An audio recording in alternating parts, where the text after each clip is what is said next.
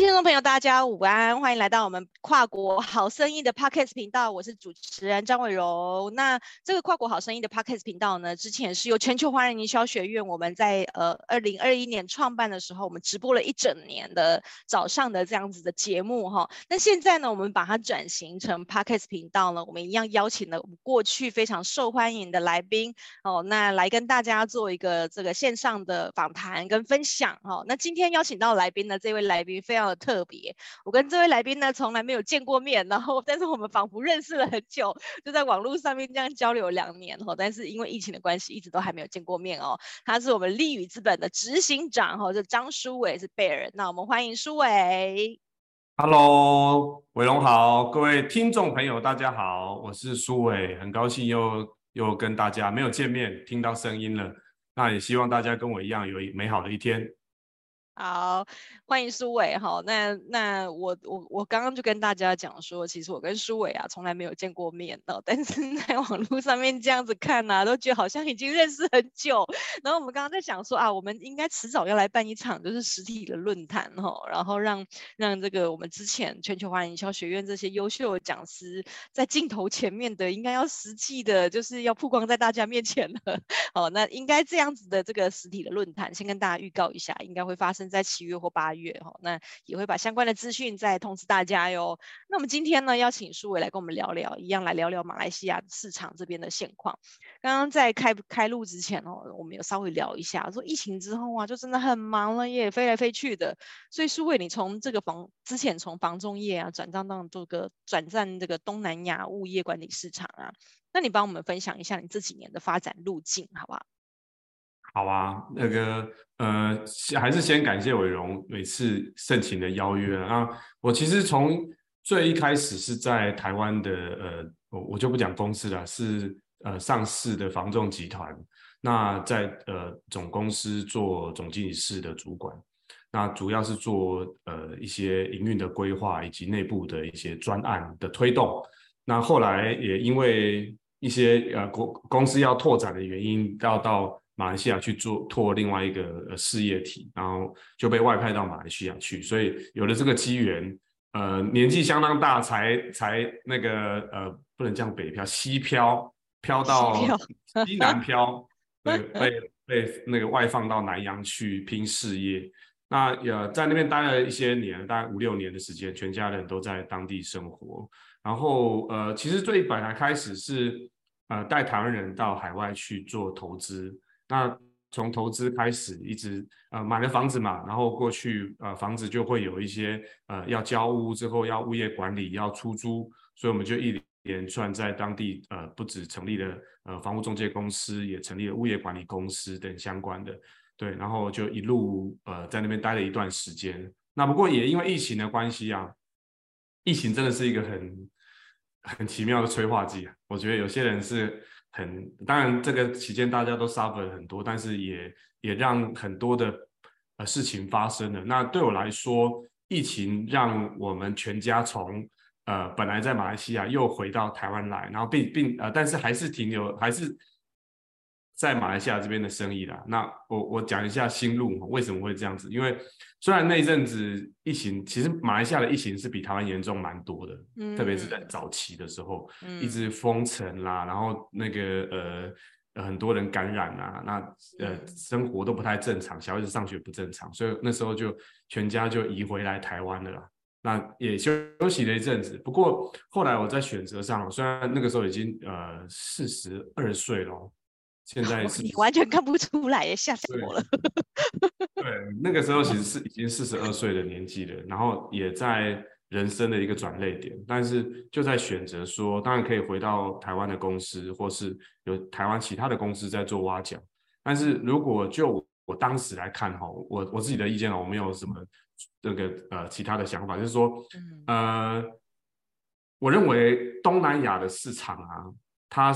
还是属于一个发展中的一个一个市场，它其实还是充满了很多的活力跟机会的。那以一个中年大叔来讲，虽然也不会太老，他也不年轻。你说回来台湾跟这么多的人去竞争，也离开一阵子了，那或许在在这个地方，我可以有更多的舞台啦。嗯，对，所以后来就决定继续在这边的的事业。所以呃，刚刚呃主持人这边有提到说这几年的一些发展的想法，其实呃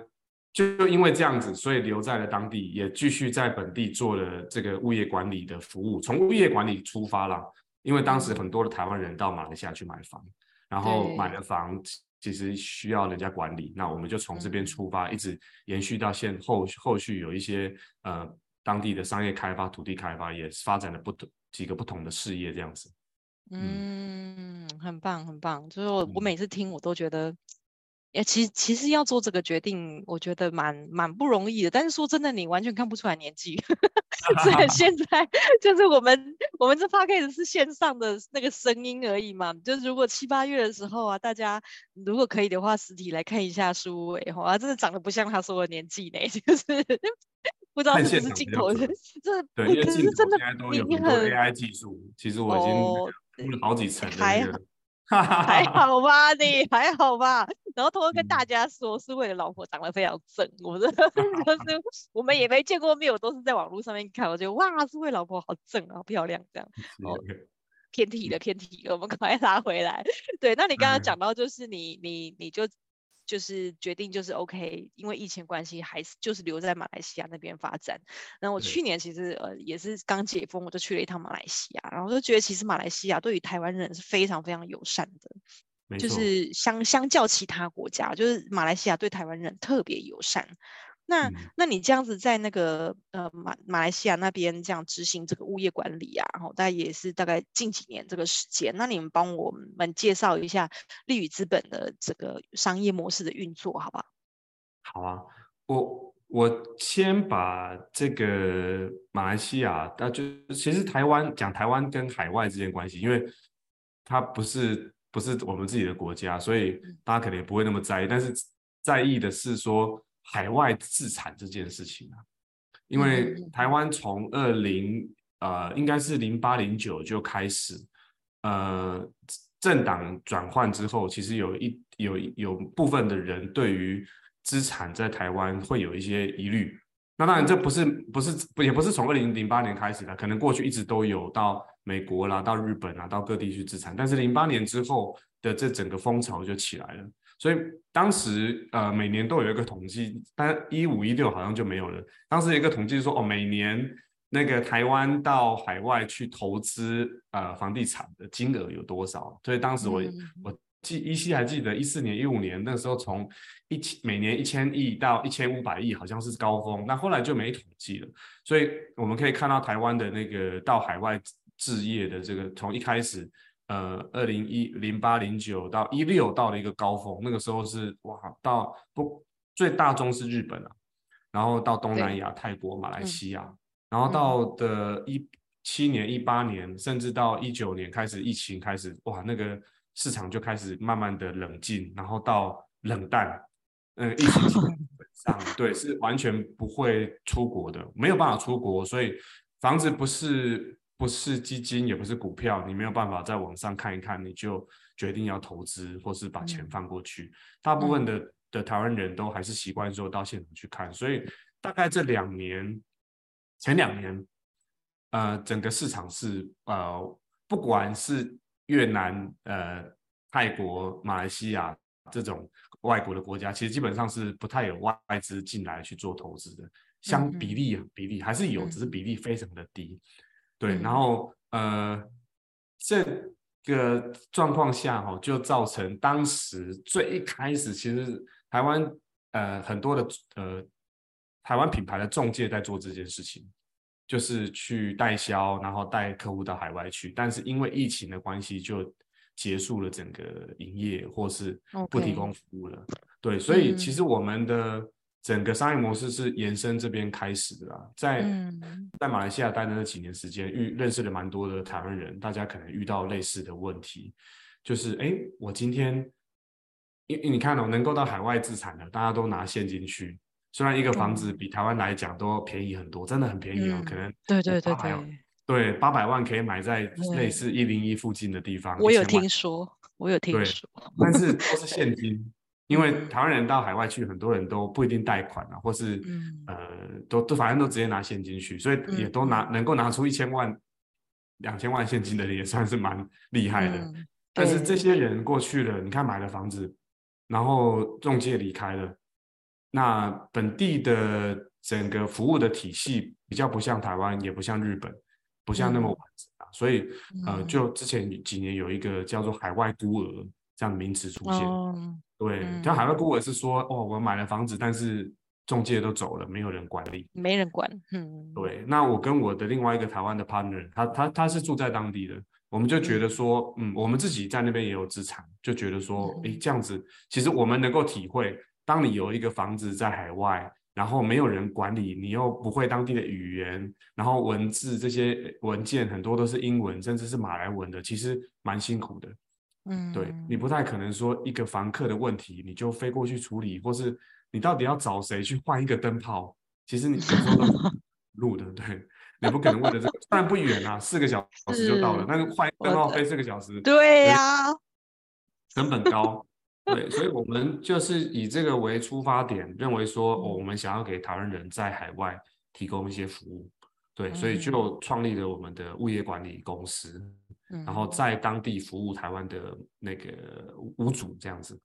对，所以就是我们在马来西亚有一家公司，在台湾有公司。那台湾主要就是做联系，那其实主要的服务的战场，然后帮客户去代租代管的地点是在马来西亚的吉隆坡这样子。对.所以嗯，就从这边而起。但是其实物业管理这个项目是不要讲不赚钱，是亏钱的。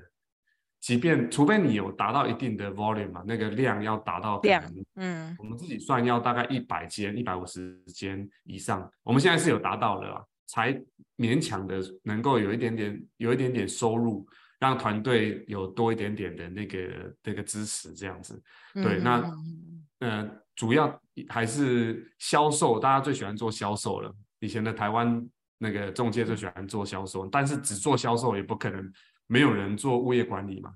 对，嗯、所以我们反向就是先把物业先做好。那未来我们当、嗯、呃，像现在从国境开放之后，有非常多的台湾人，他就直接飞到马来西亚去，然后找我们当地的团队，因为我们有物业管理，也找我们去帮他们去做一些资产的配置这样子。那从今年开始才正式的让我们在这一件事情的呃发展能够更稳健啊，因为。销售销售的那个获利会比较好，我就只讲了销售的获利会比较好一点点，对，它比较能够让团队能够越来越茁壮这样子，对，所以我觉得就是前面的努力大概就是先把那个 foundation 建立起来，服务先有，然后我们再来谈赚钱的事这样子。理解理解，等于你们其实是用这个物业管理的这样子，就是等于是说，先手上先会有大概一百到一百五十间这样子的一个基本的服务，先把物业管理的模式都建立起来之后，再站稳了之后，再去攻这个销售利润比较好的这个呃，就是买卖房子的这一这一块这样子。对，因为你们已经你们已经有这个物业管理的这么良好的这个基础，那等于是说，那之后如果台湾人过去马来西亚买房子，那交给你们，他们也会觉得很放心，因为你们经验已经非常丰富，在当地这物业管理的经验已经非常丰富，所以其实你们跟一般的那个模式好像不太，就有点有点诶。反其道而行，就是人家都是先销售，然后发展物业，但你们是物业先做好之后开始发展销售，对，就是这样子的模式。对，啊，我觉得听起来也是蛮好的，就是总算就是迎来，啊、嗯，这几年其实有有一些变化，就是说，呃，过去大家封海外一开始就是，比如说有一些中介或是有一些代销开始卖，大家因为相信，嗯、或是他本来就大品牌跟着去。那不过，呃，慢慢的，也其实资讯我讲都是不对等的。我要直接讲哦，你到哪里去，资讯不对等，你你资讯越不够，你其实要去做决定，你越不容易。那呃，但是现在已经有点不太一样了，因为这这几年的发展，特别是疫情期间的整个资讯还有通讯这些所有的大家习惯的使用的程度，其实非常的高。然后很多的销售业者也开始都把所有的呃资讯跟知识都转到网络上了，所以大家要查一些东西，要去滴滴某一些项目其实越来越容易，所以现在的销售也跟以前不一样。以前可能中介办一场说明会，然后请请明星、请代言现场做一些促销，你就会哇，现场就很热，可能就购买。但现在现在就不这么容易。现在如果你只是做前段，你没有给客户后段的服务，其实他也会也会思考啦，因为越来很多的很多的分享，甚至我文章是最。最难读的，很多人甚至现在入入 YouTube、入入 Podcast 去分享这些，对，对这些管理。所以，呃，我认为大家在这件事情上的资讯落差已经越来越缩小了，那是好事，对，是好事。嗯、因为大在投资这么大的项目前，大家一定要有资讯。所以大家，我我所以我认为我前面走的这一步是把整件事情踏稳，到后面开始大家愿意。其实我们不是大品牌。但是我发现，哎，我们我我去统计我们前半年的在马来西亚这边的整个整个客户去找我们的状况，我觉得我们没有比一些大品牌来的差。嗯、对，我觉得是、嗯、是这个原因。嗯，对，嗯嗯，挺好的耶。就是、嗯、呃，我们虽然之前有邀请苏伟来上我们这个呃全球华人营销学院的这个直播节目啊。但是好像还没有聊到这么深，因为我们那个时候都比较像是比较是演讲型的，那有的是这种对谈访谈型的，反而能聊出更多就是比较细节一点的地方哦。那其实刚刚就是就是苏伟已经有讲到，就是疫情解封之后，其实市场的呢有发生了蛮多的变化。那其实你你你你已经你已经帮我们顺带 带到第三题了，蛮好的。那我们就接着聊下来哈。那是这就是说在当地有也。呃，有哪一些特别蓬勃的这种商务往来，你有观察到的呢？嗯，疫情伤得很深哦。嗯，当然有可能它反弹的会越高，那但是还是要看这个地方它的、嗯、它的过去的一些基础有没有打好。那马来西亚就是这样子的一个地方，它在疫情的时候，我我不知道，我觉得台湾当时疫情控制真的是超好的。是啊，人人也回来了，然后大家都从各地回到台湾来，然后比较比较安全嘛，然后钱也都回来台湾，所以当时的股市、房市，所有的经经济欣欣向荣。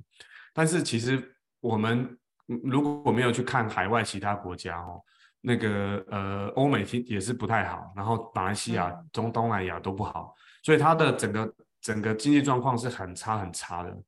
对，然后民不聊生啊！我真的讲，很多人都失业，然后那个吃饭都吃吃不饱。对，那不过大概他们开放的比较早，因为 得的人就很很快就很多人都很快都已经一轮了，全体两轮这样子。对对，全体免疫。那其实比我们解封的要早很多。那他们在去年的第第二季的 GDP 就已经达到七八趴以上，然后第三季达到十四个 percent。那去年整年度的 GDP 是八点七个 percent，所以那你说它的基数低没错，但是它也反弹回来了，就有点像那个二零零三年的 SARS 那样子，只是这次时间比较长，但是它反弹的很快。对，所以呃，这你看哦，我刚刚说的呃，因为疫情的关系，让呃工厂停业，然后呃人民也不能出门，然后呃很多的行业，像特别是餐饮。这些观光产业基本上都停滞或是倒店，然后呃，外来的人也进不来，也不想进来，嗯，然后在本地的这些劳工，包含呃比较高阶的这些中白领以上的外派人士，或是比较呃一般的工作者，其实很多都回到自己的国家，也不会再进来了。所以你看那一段时间哦，就也也也没有工作，也缺工，就是一个很很。矛盾的一个状况，然后呃，人呃，如果以回到房地产来看的话，市中心啊，或是那个买房、租房的需求、住房的需求其实都很低啊。那不过疫情、疫情以及呃，二零一八年一一一八年之后的所谓的中美贸易战，让整个产业链做转移，所以整个产业链的转移对于东南亚来讲，像呃汽车啦，到泰国去。然后这些跟呃纺织、呃制鞋相关的，本来就在越南做的很好，也到也更多的基本上移过去。嗯、那马来西亚这边的受惠的地方，就是整个半导体的产的转移啦，像半导体业的封测，在那个中美贸易之后，马来西亚整个掀起那个半导体的那个投资热潮，大概他们的整个封测占全球的本来是十十，好像不到十趴，但是已经现在已经到十五十六趴了，嗯、所以它的整个供应链的移转在这一两年期间走得蛮快的，而且今年初像呃台湾这边有开办那个，呃还没有还没有开办，五月二十号有那个台湾电子设备协会啊，他办的那个半导体与电子设备考察团。你知道，才刚开始，还没有招团就已经报完了，很多的，oh. 而且很多是让是董事长跟总经理亲自到来参加到，要到马来西亚来看，对所以你可以看到已经发生的，跟大家看到这个趋势，一一一定有那个所谓的 innovator 前面的跟后面的法，mm -hmm. 其实都已经在动了，第一批、第二批的人都已经在移动了，对，这个是我看到整个市场上有一些特定产业。的商务往来在疫情之后再恢复回来，半导体业是一个。那可能我们比较大家比较平常接触的这些民生必需啦、服务业啦，也在当地也回复了，有点像台湾现在的状况。因为台湾在疫情期间其实倒了一大堆的餐厅嘛，不能开，嗯，对，只能够用 Uber 或者不能内用，所以很惨。当地也一样，但是我觉得这个都是一个就是重新洗牌啦。你稳原本稳的，或是新产业进来，它就带动了更多的这个新的品牌进驻到当地去。所以我，我、嗯、我自己现在我才刚从马来西亚回来哦，嗯，我看到市中心啊，那包含吉隆坡，还有我现在的生意有一点在那个东马的地方沙巴，其实整个生意的状况、人流的状况啊，其实我认为没有到疫情前，但是可能已经恢复到七八成了。你可以看到街上很多的那个商店，基本上全部都开了新的商店、新的品牌，然后外国人，然后消费，大家愿意消费，替代率很高，大概看到这样的整个变化，这样子。对，其实真的疫情解封之后啊，嗯、不管是就你说到这种商务的蓬勃啊，其实不只是在东南亚。我前一阵子二月份的时候，我去了一趟杜拜，然后也是看到他们那边展会，它就是一个食品展。我、哦、天哪，那个十个展馆，每一个展馆都是人挤人，人挤人，然后真的挤到爆。我就想说，哇，真的实体展会真的回来了，哎，就是那个商机啊，然后没有，根本没人戴口 罩。谁戴口罩啊？真的没有一个人，然后挤到爆，那个真的是挤，是你要跟人家擦肩而过的那一种哦，就是那么大的展馆，然后还挤到每一个地方都要擦肩而过，吓歪了的，就还好也没有怎么样，就是 就是这样子回来之后就看到，哎，中东不管是你刚刚提到东南亚市场或中东市场，真的就整个整个这种商机其实真的都回来了，那所以。就是我们我们再回来看说，其实因为疫情有很多大家的步调都停了，但是现在又开始了之后啊，其实很多人想说要去国外创业的这个念头也蠢蠢欲动了，真的就可能本来原本都因为疫情而停滞，然后现在就是在想说，哦，那我其实应该可以再回去，就是试试看我之前还没有完成的那个梦想。哦，那那在这个。其实马来西亚也是大家一个很关注的一个市场，因为不管怎么样，就刚刚讲的，他可能对台湾人是相对友善的，治安其实也还不错，然后民生的那个消费像也没有像台湾现在通膨的这么严重这样子。然后那所以在马来西亚当地啊，就是说政府给的这些资源有哪一些？那不管是对呃台商或者是对国外的的这种创业资源，他有没有针对这些创业家？创业者哈，给一些比较多的一些创业资源，那你可以给大家一些那个市场运营上的一些建议吗？好啊，对啊，但是前那个在讲之前，还是要请大家创业要三思啊。创业好辛苦啊，创业好辛苦哦，真的，真的。对，但是马来西亚，我认为是一个可以创业的地方，因为这个地方充满了活力。呃，我怎么讲？我我讲一个数字就好了。台湾现在的人口中位数是几几岁？你知道吗？伟荣？四十几吧。对，四十三岁，四十三点八岁。我在我就在这个位置。然后，马来西亚的人口中位数在二十八、二十九。哇哦！对，你就可以看到。你就回想，大概是民国台湾的民国六十八年、六十九年，那个人口很多，而且都是年轻人那个时候，嗯、对，然后那那个那种状况啊，然后很多的很多的包含呃竞争者可能不会像台湾，你一个你要去做一件事情，可能哇十家二十家厂商跟你一起报价，然后大家比技术比比都差不多，然后比包装好像差不多，最后就是比价格。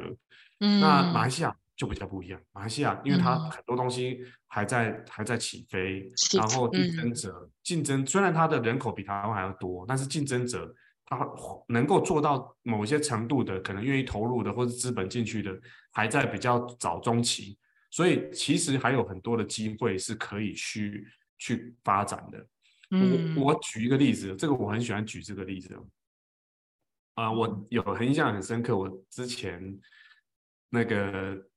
刚到马来西亚的时候，有几个同事嘛，当地的同事，然后就生日，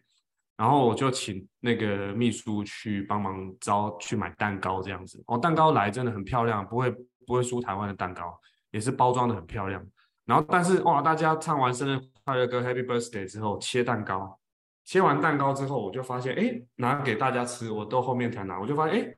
怎么为什么我的蛋糕是用一张卫生纸？承接的，而且没有叉子，一张卫生纸。然后我就我就说，哎、欸，我怎么我说怎么我说用完了是不是没有盘子？他说没有啊。我说啊，怎么大家哎、欸，我就看回头看，怎么大家都用都是用卫生纸接那个蛋糕？对啊，对，为什么？他们的蛋糕没有给盘子，没有给叉子啊？每一家都没有，每一家都没有。我讲这个就是这个就是空间的啦。其实蛋糕你能够做得好，oh. 做得好吃，那个基本的。但是如果你能够把包装，能够把这一些后面他要开始吃，甚至吃下去，能够怎么把乐事好收，这些如果可以做好，其实是很好的一个，我相信是一个卖点。嗯，对。好，那回到说创业的，你刚刚的问题哦，创业的资源有哪一些？呃。如果你是新创产业哦，你其实用用逻辑来想，你到海外去，其实你拿不到太多的资源的，除非你是刚好是当地鼓励的鼓励的这些企业啦，比如说现在他们市中心有一个有一个呃金融中心，清真回教金融中心，他就鼓励。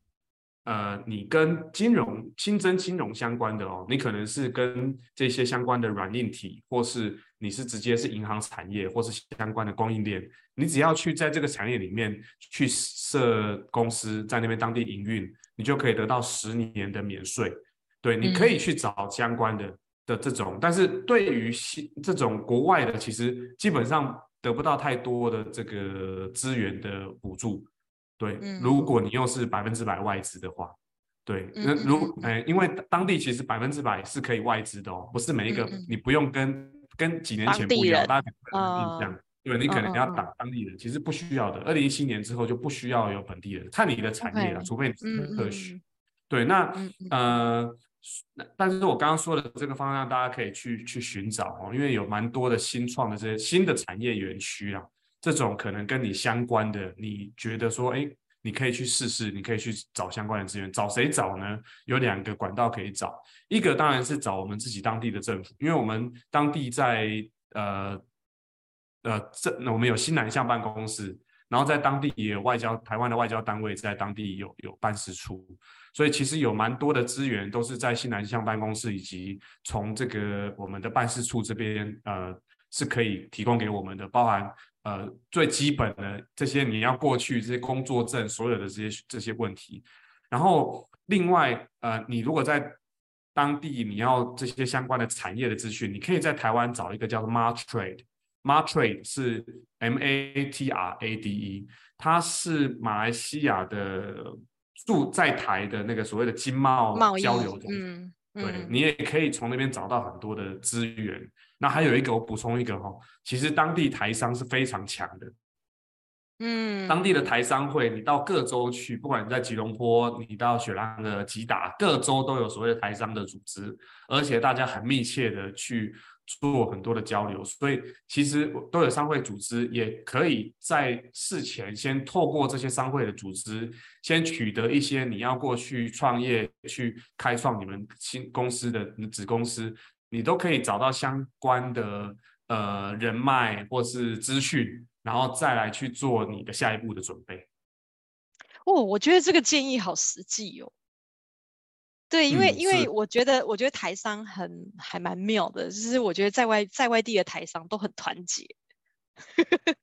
就我之前，我之前去呃疫疫情前啦，我去新加坡，然后也是就是朋友带去参加，刚好遇到那个国庆日，然后我就在新加坡参加了国庆晚宴，台商的国庆晚宴，嗯、然后两百多个人，就是。很团结，大家其实真的在海外，我觉得真的是自己人要帮自己人啊。然后你刚刚刚刚苏伟讲到这一些呃马来西亚的这些在地的这些金融特区啊，那或者是呃你刚刚讲到这个 Matre，我觉得都是大家可以可以再进一步去搜寻的。然后不要忘了我们自己人在海外的这个连接也是非常强的。这样，好啊，那我们的节目差不多到尾声喽。大家知道我我我我真的要强调一次，我虽然跟苏伟没有见过面，但每次聊都聊得好愉快哦，这个时间。就是都会很快的就过去了哈，那我们这样子一集的节目呢，差不多二十到三十分钟也接也接近尾声了。那在这边呢，谢谢苏伟接受我们跨国好生意的这个节目的专访哈。那希望我们很快可以在实体的时候碰面，好吗？好，对好，OK OK，那就谢谢大家喽，谢谢苏伟，谢谢。那我们今天节目到这边喽，谢谢大家，拜拜，拜拜。